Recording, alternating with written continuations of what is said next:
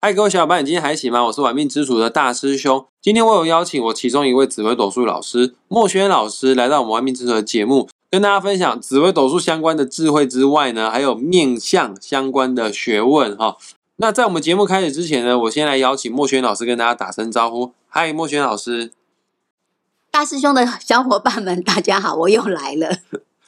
我们有些听众朋友有留言说，莫轩老师的声音听起来很可爱，听听起来跟大师兄的年纪差不多哈。讲到这个，我是觉得很害羞，因为我的声音哈比较娃娃音，听我的声音呢猜不出我的年纪。但是呢，我要在这里跟大家说明一下，我的声音会骗人啊。事实上，我跟大师兄是查的那个年纪是距离很遥远的。OK，来，那我们今天的主题啊，要来讨论。除了紫微斗数命盘有所谓的十二宫位啊，这十二宫位就是我们人生在世当中会遇到的比较重要的人事物啦。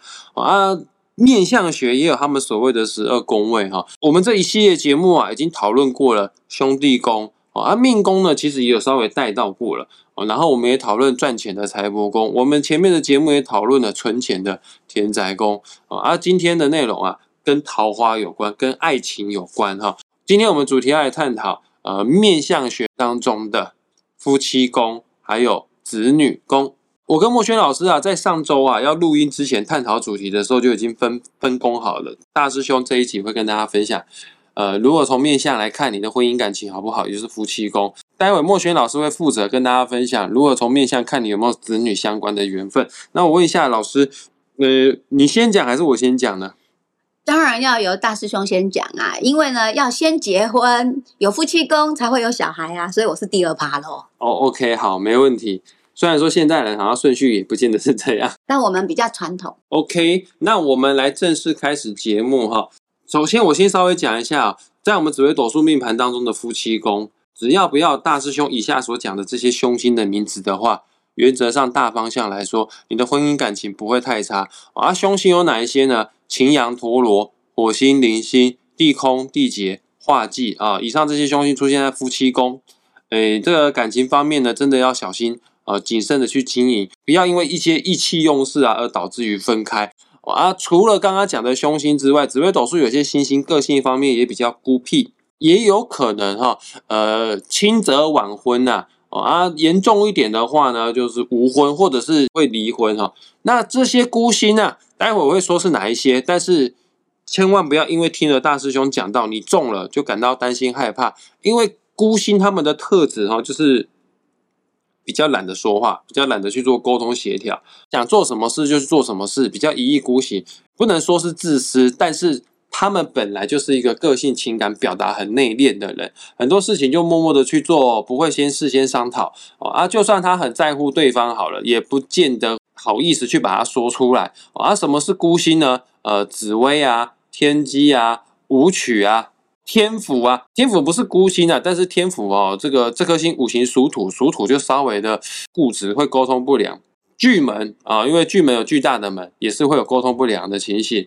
天梁，天梁是孤星之外，天梁这颗星在夫妻宫，就很容易会对伴侣唠叨。七煞啊，七煞就不用解释，光是听名字就知道了，这个就比较不利于感情。破军啊，稍微注意一下，在感情方面呢，呃，动荡起伏会比较大。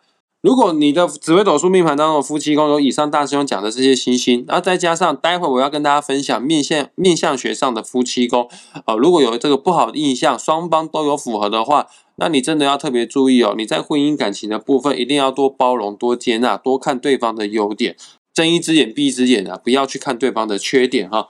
那我现在开始要正式的来说哈，这个面相学当中的。夫妻宫，诶，先讲哦，在面相学的夫妻宫以前不叫夫妻宫啊，这个男人可以结很多婚呐，他有所谓的三妻四妾啦，所以说在古代哈叫做妻妾宫。那女生来算面相的话呢，女生也叫妻妾宫嘛。呃，古时候的女人是没有在算命的啦，古时候的女人社会地位比较低啦，也没有太多的人生呐，就是只要找到一个疼她、愿意照顾她的。老公基本上这个人生就圆满了，那这样就没什么好算命的啦。所以以前不是有一句有一些俚语，就在讲说女人是油麻菜籽命啊，嫁鸡随鸡，嫁狗随狗的吗？根本在古时候完全没有什么地位可言，连名字都没有。对啊啊，真的要算命的话啊，不如算老公的还比较好。老公有好命的话，我就命也不会太差啊。老公歹命的话，他的日子就不好过啊啊！所以古代哈就叫妻妾宫，但是现在男女平等啊，女生也会有算命，女生也有她的人生，女生也有她各自的财富跟事业啦。还有啦，男生现在也不能娶妻纳妾了，可以娶妻但不能纳妾啦。所以说，现在的面相学的老师，我们会统称啊啊，这个叫做夫妻宫。那面相当中的夫妻宫就在哪边呢？就在我们双眼的眼尾，眼尾延伸到太阳穴的中间那个位置。那个位置有一个名字哈，听起来还蛮不好听的，叫做奸门，奸诈的奸啊。再讲一次哦，眼尾到太阳穴中间的那个区块的位置叫做奸门，有的时候也会跟太阳穴重叠啦。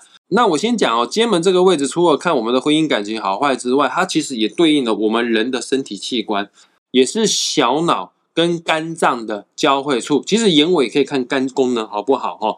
那小脑哈，对应的是我们人的内分泌系统，小脑掌控了我们一个人的情欲，然后肝脏呢？其实肝不好的脾气都会比较暴躁，像大师兄印象非常深刻。以前我奶我的奶奶肝发炎昏倒，然后送到医院去的时候被救醒，啊救醒来的第一件事就是骂护士骂医生。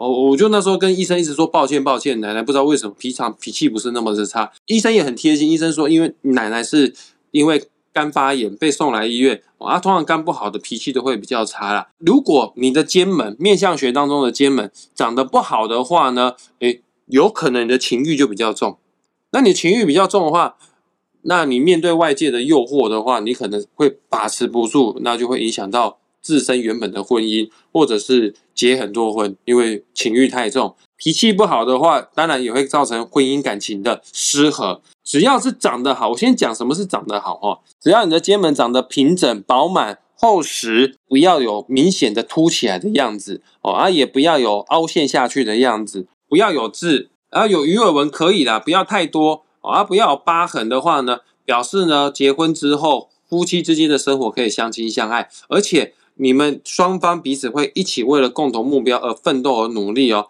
甚至啊，在房事方面，在性方面呢，双方也可以水乳交融啊。啊，单身的人还没有结婚的人没关系哈，你也比较高的几率可以吸引到跟你身心相契合的对象哈。那现在呢，我们要来详细的去讨论肩门。刚刚讲的是大方向是好的哈，下面呢要讲一些比较不好的肩门，或者是有些需要去注意的地方。首先呢，肩门的地方就是眼尾嘛，眼尾我们都知道，你常常笑啊，或者是年纪到一定的程度，多多少少都会有鱼尾纹。这个要看年轻的时候，年纪大谁谁没有鱼尾纹？现在大师兄都已经有一些了啦。年轻的时候，如果鱼尾纹太多啊，什么叫太多呢？超过三条以上。或者是太杂乱的纹路在上面的话，表示这个人情欲比较旺盛，哦，而性需求比较高，啊，而遇到外在诱惑的时候呢，难免会把持不住，进而会影响到婚姻之外呢，也会影响到健康。为什么会影响到健？哎，莫轩老师，你现在在照镜子呢？对，我在看我有几条。我跟你等一下，我分析一下你的鱼尾纹。我先把我这一段话讲完哈。为什么会影响到健康呢？因为你情欲太重了，所以说就夜夜笙歌啦，一夜七次啊。当然就会影响到个人的这个泌尿系统啊、肾脏系统的健康啊。有些面向老师哈，这个比较铁口直断的，甚至有这个说法啦：你有多少条明显的鱼尾纹，就表示你会有几段婚姻。此外呢，太多的鱼尾纹也表示你这个人也是蛮劳碌的，很辛苦哦。为什么你辛苦呢？因为你很多事情都要揽在身上自己做，你不假手于他人，你对别人的信任度是不够的。啊，有时候太忙碌也会疏于对于家庭的照顾，当然也又会影响到婚姻。不是不能没有鱼尾纹，所以说莫轩老师，你不用太担心你的鱼尾纹。鱼尾纹哈，数量要少，要深，要长。我刚刚有看哈，你的鱼尾纹主要的那一条线就只有一条而已，表示呢你的感情方面是专一的，而且你那一条线是比较直的，比较明显的，也比较深的。其他的那个是岁月的痕迹啊。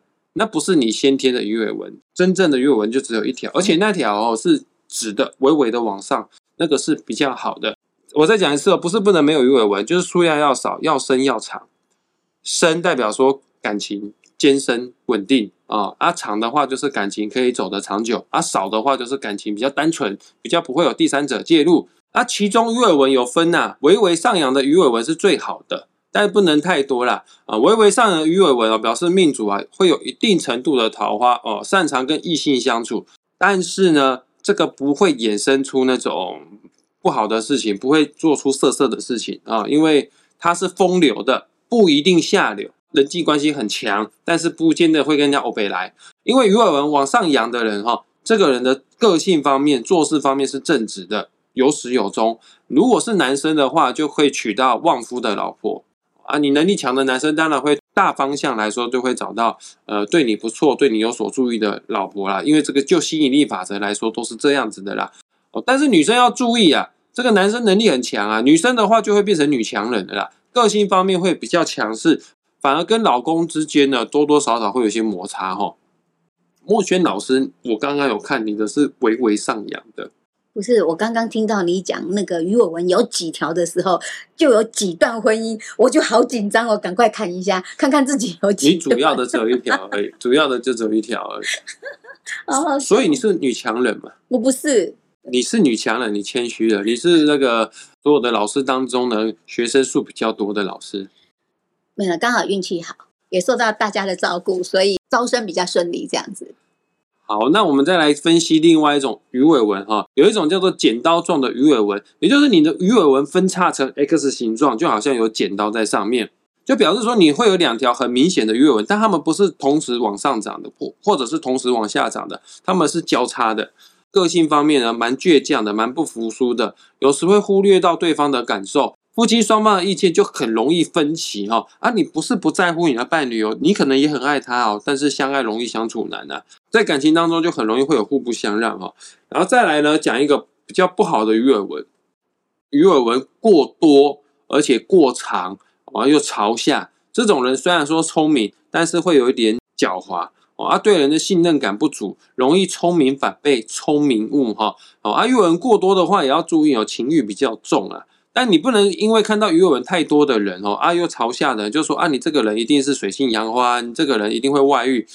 如果这个人眼睛刚好又长得水汪汪的话，那才是真正会招惹桃花是非啊。其实桃花都不能只单看眼尾而已的，要跟眼睛一起搭配啦。就像我们紫微斗数看命盘哦。你看婚姻好不好？你不能只看夫妻宫啦，你要把夫妻宫的三方四正，就是夫妻宫的对面的官禄宫、迁移宫、福德宫一起参考之外，连命宫都要一起做参考。那参考的面相很多，包括面相也是一样。你看赚钱也不能只看鼻子，你要看那个什么上眼皮哈，都都都要看哈。哎，那这个刚刚讲了哈，就是眼睛如果刚好水汪汪的，鱼尾纹又过多，呃，大多都是朝下的话，又过长的话，那建议哦。最好是晚婚，因为你如果早婚的话，可能外界的诱惑会诱使你会再婚的情形呢。那以上讲的是肩门当中的鱼尾纹，除了鱼尾纹之外，还有其他东西要讲哈。肩门的地方有痣啊，有痣的话也要去注意一下啊。如果男生的痣在左边，女生的痣在右边的话，就是右眼的尖门，感情上面跟伴侣容易会有争吵。可能婚姻来的比较晚啊，就算结婚了，也会因为互不相让啊，感情很难持久延续下去啊。但是如果反过来，好一点是男左女右了，那其实男左女右也没有很好，就是会吵架。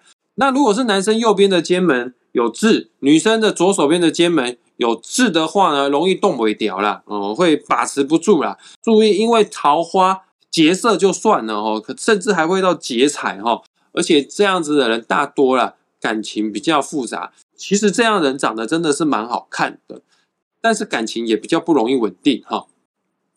再来一个比较不好的肩门哈，就是肩门暗沉，呃，有的人就是天生眼尾就颜色比较暗淡，好像天生有画眼线眼影这样子，但这不是好的哈。好的面相大部分都是要明亮的，啊，肩门如果比较暗沉的话呢，与伴侣容易聚少离多啊，婚姻关系呢很难得到幸福美满哈。如果光泽明亮的话呢，双方就会很幸福了，而且会相知相惜。再来最后一个，如果你的肩门是凹陷的，不是因为你戴眼镜戴了太久导致的凹陷，是天生原本就凹陷的话呢，呃，有的人就是那个什么头头骨啊比较突出，然后脸颊比较突出，但是眼睛的地方就偏偏偏是凹陷的哈，很明显的话，古书有说过哈，肩门凹陷，男克妻，女克夫哈。哦，啊，所谓的克哦，再跟大家讲哦，不管是紫微斗数还是面相哦，克的意思哦，不是代表弄死对方，只是双方的冲突会比较多，甚至到打架。有这样子面相的人，大多数肝也不好啦。前面就讲过，肝不好啊，脾气就会大，啊就会比较暴躁啊。所以说双方哦会恶言相向啊。分开了，如果离婚了、分手的话呢，有可能会反目成仇，互相都不往来哈。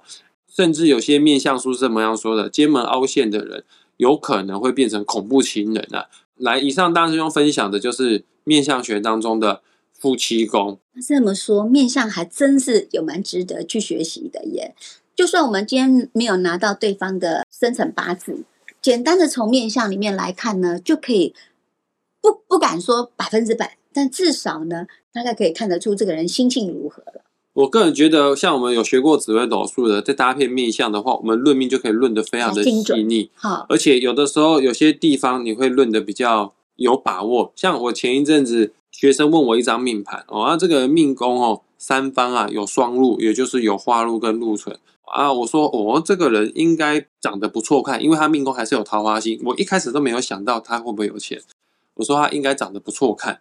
确实，他就发照片给我看。我学生发照片给我看，哎，这个人长得是好看的，可是鼻子特别的大。哦，难怪他的命宫三方有双禄了，有化禄跟禄存。有的时候我们在帮别人算命的时候，确实会遇到一些两难的局面，就是财帛宫跟金钱有关啊。财帛宫有吉星呢，啊，财帛宫也有凶星呢，啊，吉凶是混在一起。那很多命主都会想要问结果，老师，我到底是有钱还是没钱？我们每次跟他讲说，你会有钱，可是因为有凶星，你会财进财出。但是命主听得跟我们刚关，就说到底是有钱还是没钱？那我们就鼻子就看鼻子，对，最后的评断，你有钱没钱就看你的鼻子，鼻孔有没有外翻，有没有外露这样子。我回去要好好看我的鼻孔。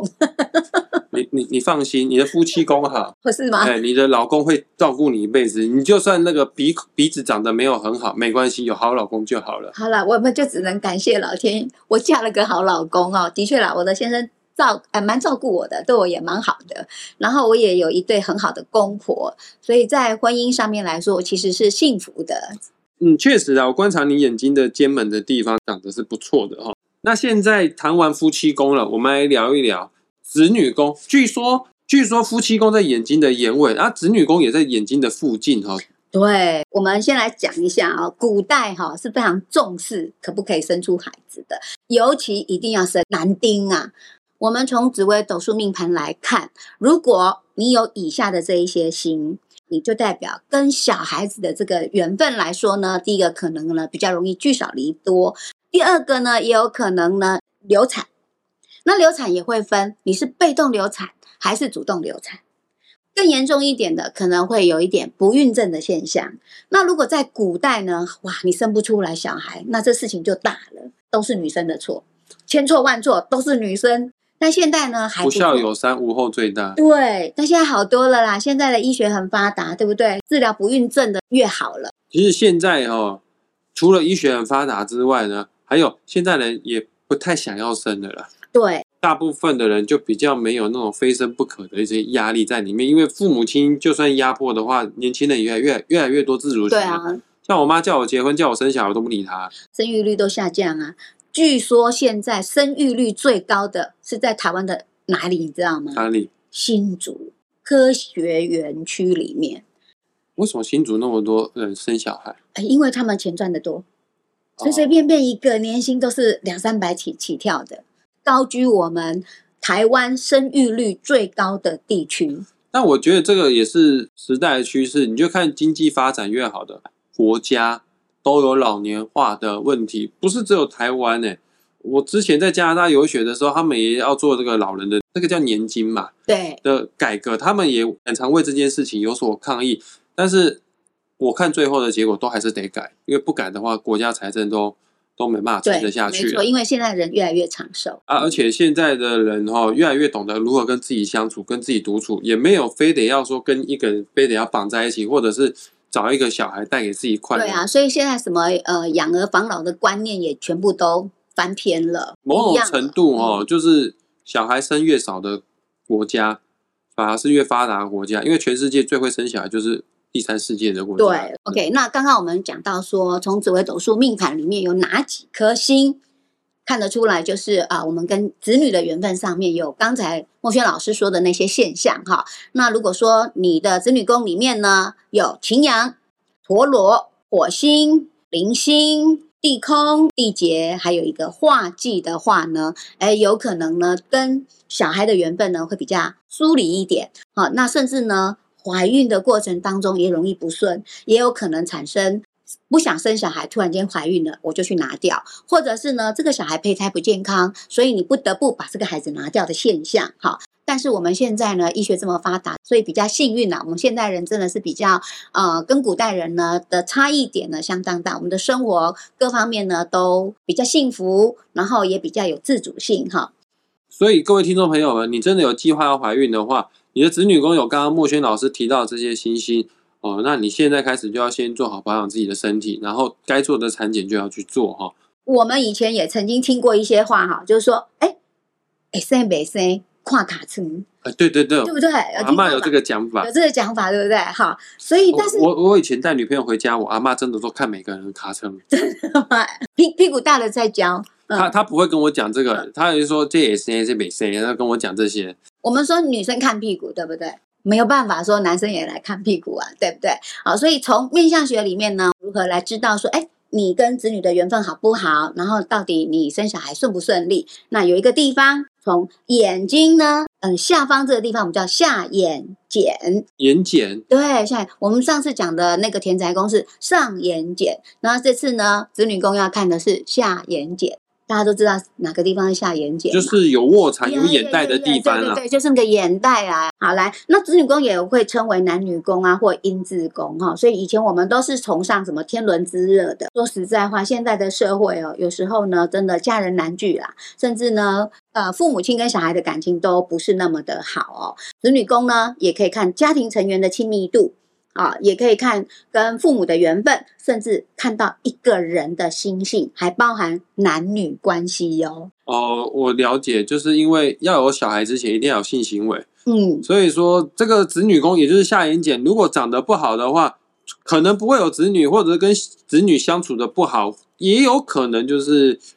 房事性生活协不协调都有关系，对对都有关系的哈。那我们从两个部分来讨论子女宫的外形跟气色。那我们先从外形来说，比如说我们的下眼睑如果很饱满的话呢，代表子息旺盛，也就是就搞生 A 了电话啦哈。那你的小孩呢也身体健康哦，而且呢孝顺，跟家人的相处啊，跟爸爸妈妈啦、爷爷奶奶等啊哈，感情深厚，所以也代表说。哦，你跟子女的缘分是深厚的，所以这样的呃饱满的下眼睑呢，是一个很好的一个外形哦。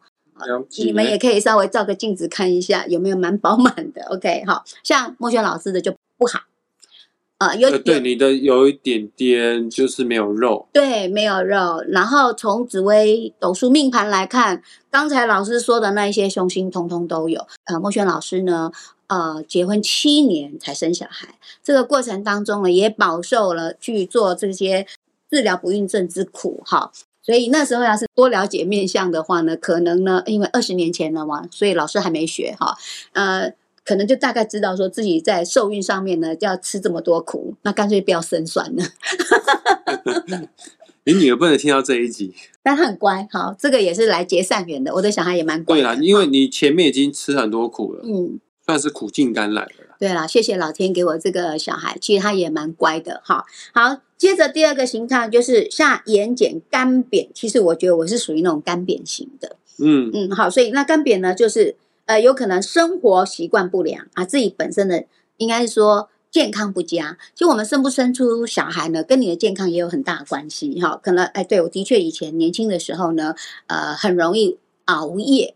作息不正常就对了哈，也会有所谓的不容易受孕的体质。那生出来的小孩呢，也身体不健康。这一点呢，在我的身上有验验证。第一个，我不容易受孕；第二个呢，我有早产。那早产是因为我妊娠毒血，生这个小孩的过程当中呢，差点要了我跟小孩的命。我常跟差点两个命都没对，因为我胎位不正，又妊娠毒血，血压高到快两百，紧急送到医院的。如果在古代，真的我们两个人就叫一尸两命了。嗯，好在现代真的是医学发达，真的，所以我就是属于这种下眼睑干扁的人哈。那第三种呢，叫做下眼睑浮肿。我就是这一种。你是浮肿型？我真的有浮肿哎。哎，对耶，有哎。好，来，我还真的想要去做医美，把我的那个下眼睑浮肿给处理一下。真的？吗？那我以下说的现象，你要看一下你有没有这个现象哈好。来，下眼睑浮肿的人呢，代表呢你的心理压力过大，也比较容易想得多，所以呢神经衰弱，导致精气神欠佳，有吗？心理压力大，应该这样讲。我在工作上面求好心切，我是个工作狂，在工作上会给自己压力。除了工作事事业，其他的不太会给自己压力。但是精气神欠佳是绝对有的，因为我很常熬夜。然后我本身我的紫微斗数命盘当中是日月反背格，什么日月反背？就是我的紫微斗数命盘当中的太阳跟太阴全部都是落线的，全部都是没有光芒的。紫微斗数命盘当中太阳代表阳，太阴代表阴。那我这张命盘日月反背，就表示我这个人本来就是精气神欠佳。很多学生都说：“老师，你是不是没有睡饱？你是不是很累？”其实我今天睡得很饱，但是我怎么看就是看起来很累的样子。还有，我不管晚上睡多久，睡得多饱，我白天尤其是早上九点到十一点，下午是一点到三点，都会特别的嗜睡，真的、哦，不知道为。什么。那这个是日月反背给我们的一个现象的那个解释咯。对，那也是那个眼睑浮肿的人就会 精气神欠佳。好，来再来看第四种哈，子女宫，也就是我们的下眼睑有皱纹的人，好，这样的人呢，天生是菩萨心肠，所以呢，会把孩子呢教育的很好，甚至这个孩子呢也是很乖巧的，会孝敬父母的，所以有皱纹呢，也算是一个还不错的一个外形。我没有啦，你没有啦，因为我就没有打算要生呢、好，没有打算要生哈。好，来第五点，子女宫有卧蚕的男女，哎，你有没有卧蚕？赶快看一下。我没有卧蚕，我这个是眼袋，浮肿的眼袋。哎，可是我们不是说笑起来泡泡的，这也是卧蚕吗？卧蚕就像就像蚕宝宝，就是必须是一条虫，所以说它是有一定的瘦度，有一定的长度啊。嗯，像我那个就是一个一个水袋啊，一个感觉。难怪现在那些你那个你有卧蚕的、真的吗？难怪那些那笑起来有卧蚕。美美菜美妆大师嘛，动不动就要画卧蚕哈。呃，对啊，对，这个卧蚕真的还不错啦哈。来，你的小孩很好命，而且你跟小孩没有代沟哦，你们可以天南地北的聊天哦，缘分很深厚，然后子女也很孝顺，所以有卧蚕是一个很好的一个外形。这个是针对呃我们的外形来说，那还有子女宫呢，讲到它的气色，好，嗯，那以气色来讲呢，下眼睑哦要气色明润，明润就是怎么讲呢？那感觉是看起来你就会觉得有光泽啦。哦、不要有那个黑眼圈，是不是？对，但现在人很多都有黑眼圈呐、对啊，这个都难免的。对啊，而且那个黑眼圈也代表什么？你可能呼吸道不好，所以导致你你这块的那个气色比比较没有办法很很很红润这样。我我会，因为我本来就鼻子过敏，然后只要鼻子过敏一犯的时候呢，精气神就更不好，黑眼圈会比较严重。好，所以我们在讲说气色红润的，说明这个人呢，哎，他很善良，脾气也很好，那生活有规律，自制力很好，这是心性方面的。然后得到呢他另一半的信任哦，所以基本上你跟这个气色好的下眼睑的人结婚呢，你们的关系也会很和谐，子女品德良好，而且又孝顺哦。我大概听得出来弦外之音，是不是这样子的人比较不纵欲，在性方面比较克制这样子？哦，对，这个自制力好啊，对，还是我们大师兄，嗯，理解力因为很强。我看那个电视剧当中啊，有些人太纵欲，肾亏的人都有黑眼 圈。真的吗？对，我有黑眼圈，可是我不是纵欲啦，对对对因为我是鼻还这是子过敏。你这就是我以下说的这一种，哈、哦就是第二种下眼睑气色会会暗，通常代表健康不佳啦。有的是先天过敏引起的，那有的是后天累积的，是熬夜啦、生活作息不正常啦等等，导致我们的下眼睑呢，呃，就是气色感觉比较晦暗哈。但是如果你不是这个现象的哦，你不是我刚刚说的这些后天的因素，或者是因为疾病等过敏产生的话呢，可能你的子女就比较会不孝，甚至在婚姻事业呢也不会很顺利哦。严重的话，哈还会造成夫妻感情不睦。好，来，那就子女宫于现在来说啦，我们都会代表呢，呃，部署跟用人哦。哦，对，哈，子女宫它不是只看小孩而已，你的下属甚至泛指所有的晚辈都是子女宫，尤其是我们两个都做老师的，对，看学生对我们有没有帮助，或者是我们跟学生之间的关系好坏，子女工也是很重要的参考标的。是的，所以说，如果你是老板或者是主管的话，你的子女工漂亮，也容易请到很好的员工；反之，你的子女工不漂亮，你就容易遇到猪队友了。好，那是老师的话，像我们两个啊，哦哦，子女工就代表我们的学生晚辈，或者是很支持我们的人。呃，子女工好的话呢，表示我们可以桃李满天下。那如果是艺人的话呢，那更表示他们可以拥有众多的粉丝哦。那我问哦，如嗯果是政治人物，子女宫长得好的话，是不是比较容易动算？哎，对，好，因为支持者很多嘛。嗯，好所以一个人哈，如果说生活简单健康，你的心性就良好，那你的面相气色呢，也一定相对的会比较好一点。那相对的，如果一个人的面相气色不佳，也至少我们可以判断这个人生活作息不太正常。这只是后天的范围啦，哈。那面向先天上的缺陷呢，不在这个范围内哦。所以，我们一个人一定要保持一个什么健康的生活作息，你的整个脸部的气色才会比较好一点。好，那我们东方传统的观念都是会要想要养儿防老啦，啊、要是没有了小孩呢，人生就好像有缺陷这种感觉。我母话就是安呢，对哦，就是安呢，因为你的啊讲话讲你袂听。不是因为干嘛你就优良哎，你优良品种没有得到延续，你知道不？哦，母话就生三个囝嘞，他一直催我催我结婚生小孩啊，我弟都已经结婚了，你不催那个已经结婚了？他说因为你不生啊，所以他你弟都不敢生，放屁啊、我弟要生不生是他的事情，好不好？因为你是老大，你要起在带头作用。如果你都不生了，下面就会效法你，你知道吗？啊，就没有必要生啊，我就不喜欢这样子啊。哦，对哈、哦，哎，是不我是我将来我将来老了，要不就是我还想好，我将来老了要不就是出家，要不就是去环游世界。啊、环游世界好啦。出家出家是也是那种云游四海的，类似那种出家，嗯嗯嗯嗯，就是不会定在一个山，但是但是会去全世界去修行这样子。哦，这这个这个宏愿蛮好的哦。对啊，但是这个你这么年轻一点的话就叫嬉皮的啦，啊，就是老嬉皮的概念这哦样，吉普赛人的概念，吉普。赛人哈、嗯对啊，其实现在人都很很喜欢自由自在的生活啦，也不喜欢被很多事情所羁绊嘛，哈、对啊，个人的选择，这都没有问题。但是我现在要讲说啊，说实在话哦，于现在来讲，生不出来啦，不孕症的人其实是真的很多，也有很多人真的在这个过程当中饱受折磨。我也有碰过学生花了好几百万去做试管，也都失败的哈。嗯，但是说真的啦，呃，求子难难免要伤心难过，求不得嘛，哈。可是俗语有一句话说：“有子有子命，无子天注定。”哎，这句话讲国语讲起来就奇怪哈。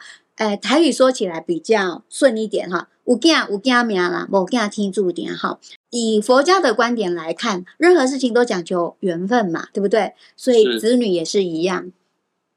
所以有没有小孩，有的时候也要自己想得开啦。我们只要努力过了，也透过了医学的方式做了很多很多的努力。假设真的还是求不得的话呢，那我们就要怎么样？哎，选择自己开开心心过生活。像大师兄这样子没有羁绊的云游四海，当一个云游生，环游世界也挺不错的。对。可是有的时候，年轻人也不见得一定非得要有，但是就是上一辈的压力会给他们，对，所以有些长辈如果听到我们这个节目的话，就就就请尊重年轻人的选择啦，要生不生他们自己会决定的。现在爸爸妈妈越来越没有影响力了啦。说实在话，啊也是啊，对啦好，所以我们也是祝福所有的想要为人父母的，也可以心想事成。啊，他要结婚的话，你们婚姻也美满了，幸福。对对对对，好，那我们今天的节目就即将在这地方画下句点了。很感谢各位听众朋友听到最后，也谢谢莫轩老师为我们做的详细解说，谢谢老师。好，下回见啦。那大师兄也会把莫轩老师的粉砖连结放在本期节目的下方，想要赞助抖内玩命之徒的网址连结也在下方哦，只要两个便当的钱就可以支持我们制作出更好的节目。我们下一次再见，拜拜。拜拜。